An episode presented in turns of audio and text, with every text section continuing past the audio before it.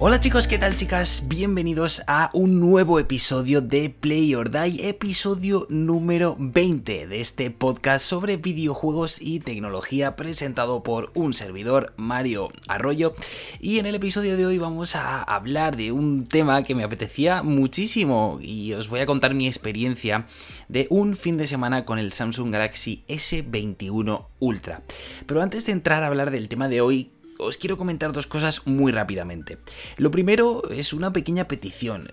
Y es que, a ver, ya sé que está feísimo eso de empezar el podcast ya pidiendo, ¿vale? Pero me gustaría preguntaros a todos los oyentes que estéis escuchando esto ahora mismo, ¿a qué hora soléis escuchar los podcasts? Y ya no solo este, sino de forma general. ¿Por la mañana recién levantados mientras desayunáis o vais de camino al trabajo o a clase? ¿Por la tarde después de vuestras obligaciones para, no sé, desconectar? ¿Por la noche mientras cenáis o antes de dormir? ¿O en otro momento? Si no os importa, dejadme un pequeño comentario con vuestra respuesta en vuestra plataforma de podcast habitual o bien contactarme a través de mi perfil de Twitter, arroba envi41, os lo agradecería muchísimo para poder hacerme una idea de cuándo publicar este podcast o cuándo os viene mejor a la mayoría, porque cada persona es un mundo y cada persona tendrá sus hábitos. Yo, por ejemplo, eh, suelo escuchar podcast por la mañana, entonces querría saber cuándo lo hacéis vosotros. Y lo segundo, permitidme que os cuente algo muy rápidamente, y es que como dije en el primer episodio de este podcast, Play or Die nació en parte inspirado por un programa de radio que tenía hace unos años con mi mejor amigo Jaime, que se llamaba Listen or Die. Como veis, el nombre de Play or Die es un guiñito a aquel programa que hacíamos que trataba sobre música actual. Tenía un formato semanal y lo hacíamos en directo en una radio local de Albacete llamada Nova Onda. El programa estuvo activo seis años consecutivos, nos lo pasábamos realmente bien haciéndolo y de hecho nos llegaron a elegir como el programa más valorado de la emisora durante dos años consecutivos, que está mal que yo lo diga, pero oye, yo me siento súper orgulloso de, de ello. Y sinceramente recuerdo esa época con mucho cariño. Y el otro día me contactó Juan, uno de los responsables de Nova Onda, que me dijo literalmente si me importaría que emitiéramos este podcast eh, de Play en Nova Onda con una hora fija de forma semanal. Y claro, ¿cómo me voy a negar yo a la que ha sido mi casa radiofónica durante tantísimo tiempo. Para mí la verdad es que es un privilegio y un placer que este podcast también se pueda escuchar a través de esta radio, así que para que lo sepáis, tanto si sois de Albacete como si no, podréis escuchar Play todos los jueves a las 5 de la tarde a través de la página web de Nova Onda en www.novaonda.net o también en vuestra radio en el 101.9 de la FM si vives en Albacete. Así que desde aquí muchas, muchas, muchas gracias por esta oportunidad y un saludo a todos los eh, que me estáis escuchando a través de esta plataforma. Y bueno, hechas todas las presentaciones, vamos con el tema que nos ocupa, ya que he tenido la oportunidad de pasar un fin de semana acompañado del recién estrenado Samsung Galaxy S21 Ultra, el nuevo buque insignia de Samsung y uno de los teléfonos de gama alta más importante del 2021. ¿Y por qué he podido pasar un fin de semana con él? Bueno, pues para quien no lo sepa, trabajo en Sataka, uno de los medios referentes sobre tecnología y ciencia que hay en España, y estoy en el departamento de vídeo, grabando, editando y presentando vídeos, y la mayoría de teléfonos que van sacando las compañías, pues llegan a mis manos, por suerte, para que pueda probarlos y hacer vídeos sobre ellos, algo que sinceramente ni en mis mejores sueños pensaba que, que iba a poder hacer. Entonces, hace mm, unos días pude disfrutar de este Samsung Galaxy S21 Ultra y pensé, oye, voy a dedicarle un episodio de Play or Die porque seguro que hay gente a la que le puede interesar mi experiencia o puede plantearse su compra en un futuro cercano. Así que voy a contaros algunos detalles sobre este teléfono desde mi punto de vista personal, ¿de acuerdo? Entonces, para empezar, voy a hablar del diseño de este S21 Ultra, un teléfono que, como su propio apellido nos indica, es muy grande. De hecho, ya veníamos apercibidos de la anterior generación de dispositivos de Samsung con los S20 y sobre todo con el S20 Ultra, que por cierto como dato curioso, marcó el estreno del sobrenombre Ultra en los terminales de la compañía si no me equivoco, que me parece que no, que me parece que, este dato es correcto.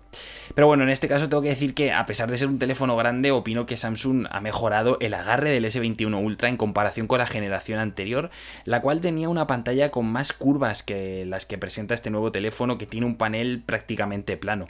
De hecho, no me he dado cuenta de lo poco que me gustaba el agarre del S20 Ultra hasta que he tenido el S21 Ultra en la mano, así que imaginaos la mejora que para mí ha hecho Samsung en este apartado. Por lo demás, el diseño se mantiene muy tradicional en la parte frontal, así que pocos cambios, eh, pero por detrás eh, el teléfono sinceramente me parece precioso. La unidad que nos mandaron y que pude probar era la de color negro o Phantom Black bautizado por Samsung y tiene un acabado mate muy elegante. Luego está el módulo de cámaras que sigue sobresaliendo bastante para mi gusto en relación al cuerpo del teléfono y que tiene unos sensores bastante grandes, pero oye, aún así me parece un acierto para el conjunto general del dispositivo. Y de hecho, mira, me acabo de acordar de que en la presentación de los S21 que cubrimos en directo en el canal de YouTube de Sataka, mi compañero José García y yo, al cual le mando un, abrazo muy fuerte, eh, muchos de los ataqueros, de, bueno, de la gente que estaba viendo el directo, nos decía por el chat que el teléfono les parecía súper feo. Pero de verdad que es que a mí, no sé por qué, me ha conseguido convencer muchísimo, tanto por el diseño del módulo de cámaras como por el acabado mate que tiene. Así que en este sentido, yo estoy súper contento. Eh, repasando por encima las especificaciones, destacar entre otras cosas esa pantalla con resolución Wide Quad HD Plus, que cada vez es más complicado decir, eh, que tiene una tasa de refresco adaptativa que, bueno, alcanza los 120 Hz, que hacen que cualquier contenido, sinceramente, se vea de forma espectacular, súper bien definido y ya no solo por las 6,8 pulgadas que tiene, que son más que suficientes, sino también, pues, evidentemente, por la calidad de las imágenes y también por la fluidez a la hora de jugar a videojuegos, que si es vuestro caso, pues seguro que lo vais a disfrutar. Yo personalmente no juego a videojuegos con el teléfono móvil y quizá no voy a exprimir esa tasa de refresco tanto como otros usuarios, pero oye, quien sí que busque eh, una mayor fluidez en la pantalla, pues seguro que, lo va a agradecer. Y yo creo que esta tasa adaptativa, que como sabéis se adapta a todas aquellas aplicaciones que estemos ejecutando, eh, pues por ejemplo si es un videojuego, pues la tasa será superior a si estamos con la calculadora, ¿vale? Para que más o menos os hagáis una idea. La familia de los S21 ha sido la encargada de estrenar el nuevo procesador Exynos 2100, eh, que es el que está integrado en estos nuevos teléfonos de Samsung, a diferencia de otras regiones como China y Estados Unidos, donde la compañía ha vuelto a apostar por este componente utilizando el Snapdragon 888, el último procesador que Qualcomm ha sacado al mercado y por tanto el más potente que tienen hasta el momento. Y me detengo aquí porque muchos usuarios han vuelto a criticar a Samsung por esta dualidad de procesadores en sus teléfonos, ya que a pesar de ofrecer históricamente un rendimiento similar, Qualcomm sale ganando por poquito en la mayoría de benchmarks y pruebas que se suelen realizar a los teléfonos. Y a ver, seamos sinceros, a nivel de usuario esta diferencia entre un procesador y otro es imperceptible, por lo que no supone ningún factor que desate ninguna preocupación y digas, madre mía, es que seguro que si tuviera un Snapdragon sería infinitamente mejor. Así que por suerte esto no ocurre. Y bueno, para quien no lo sepa, esta dualidad se debe muy resumidamente a que Samsung produce y distribuye una cantidad tan grande de teléfonos que no es capaz de integrar su procesador Exynos en cada uno de ellos. Y por este motivo la compañía pues tiene que recurrir a Qualcomm para cubrir la producción total. Samsung decide distribuir los móviles por regiones y repartirlos en función del tipo de procesador que hay en su interior.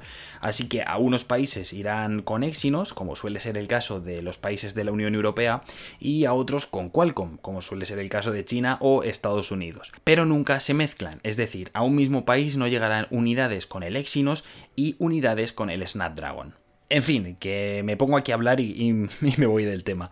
Este Exynos 2100, combinado con 12 o 16 GB de RAM, que son los modelos disponibles del S21 Ultra, 16 GB de RAM, ¿eh? que la mayoría de ordenadores que, que, solemos tener por casa ya tiene esa memoria RAM. O sea, es una locura, ¿eh? Pensad que es que eso lo tenemos en el bolsillo. Bueno, en este caso funciona perfectamente, eh, ejecutando cualquier tarea. En el fin de semana que lo he estado probando no he tenido ningún problema con él, ni de rendimiento, ni tampoco de calentamiento. Pero, a ver, esto es lo que digo siempre. Para mí, un teléfono merece la pena si perdura en el tiempo. Yo puedo probar un teléfono de la marca que sea y que funcione perfectamente las primeras horas, las primeras semanas, los primeros meses, incluso el primer año, ¿no? Pero si a partir de entonces va a empezar a dar problemas de rendimiento o en su batería, es que el teléfono no era tan bueno. Entonces habrá que ver cómo evoluciona este Samsung Galaxy S21 Ultra, pero teniendo en cuenta que es un teléfono de gama alta y sus especificaciones, podemos prever que no habrá ningún problema con él. Y ya para ir cerrando este podcast dedicado a mi experiencia con el S21 Ultra, quiero hablaros de qué me ha parecido el módulo de cámaras del nuevo book insignia de la compañía, que eh, creo que es uno de los apartados donde parece que Samsung ha apostado con más fuerza, ya que en mi opinión pienso que han hecho un grandísimo trabajo. Esta vez eh, Samsung ha apostado por mejorar la experiencia fotográfica añadiendo un segundo teleobjetivo a la ecuación, a este pack de módulo de cámaras, por lo que además del sensor principal de 108 megapíxeles y del ultra gran angular, tenemos dos teleobjetivos de 10 megapíxeles cada uno que para mí mejoran muchísimo el zoom óptico a la hora de hacer fotografías teniendo un valor de 10 aumentos ópticos eh, a la hora de captar imágenes, lo cual me parece una locura. Para probar de primera mano esta nueva propuesta fotográfica salí el domingo pasado a dar una vuelta para hacer algunas fotos y realmente quedé sorprendido con el resultado, porque eh, la mayoría de fotos que puedes hacer tienen una calidad increíble, al menos si estamos hablando a, nivel de usuario tradicional, ¿vale? Que quiere el móvil para un uso personal y no profesional. Pero es que incluso para uso profesional, creo que los teléfonos de gama alta que están saliendo hoy en día al mercado te pueden hacer un buen papel en muchísimas situaciones.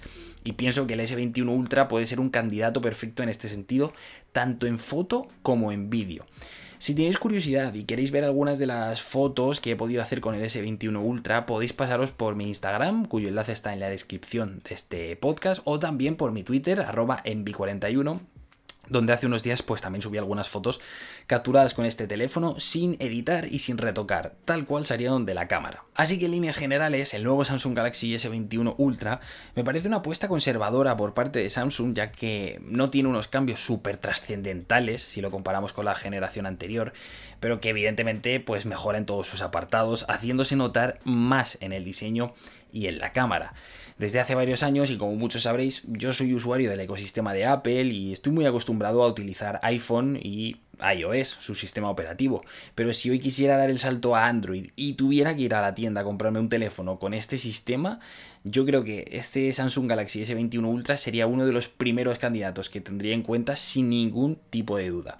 Acabamos de empezar 2021 y el primer candidato a teléfono del año ya está aquí. Así que, bueno, por mi parte, como he dicho, estoy bastante sorprendido con este teléfono. Y nada, yo también por mi parte espero haberos transmitido bien todo lo que ha supuesto esta corta experiencia con el Samsung Galaxy S21 Ultra. Eh, si queréis más información de este teléfono, eh, os dejo un enlace al análisis escrito que hizo mi compañera Ana Martí para Sataka y también eh, os dejo un enlace al vídeo que hice sobre este teléfono para que ya sí que tengáis absolutamente todos los datos, todas las pruebas que le hemos hecho, todos los benchmarks, incluso en el análisis escrito vais a tener un montón de fotos que hizo mi compañera Ana e incluso vídeos grabados con él para que podáis ver la calidad de primera mano. Así que por mi parte nada más, muchísimas gracias por estar al otro lado del auricular, espero haberos entretenido y espero haberos, eh, bueno, clarificado un poco eh, qué tal es este nuevo teléfono de de Samsung y por mi parte nada más. Espero como siempre que seáis muy felices, que hagáis mucho el amor y nos escuchamos en el siguiente episodio. Adiós.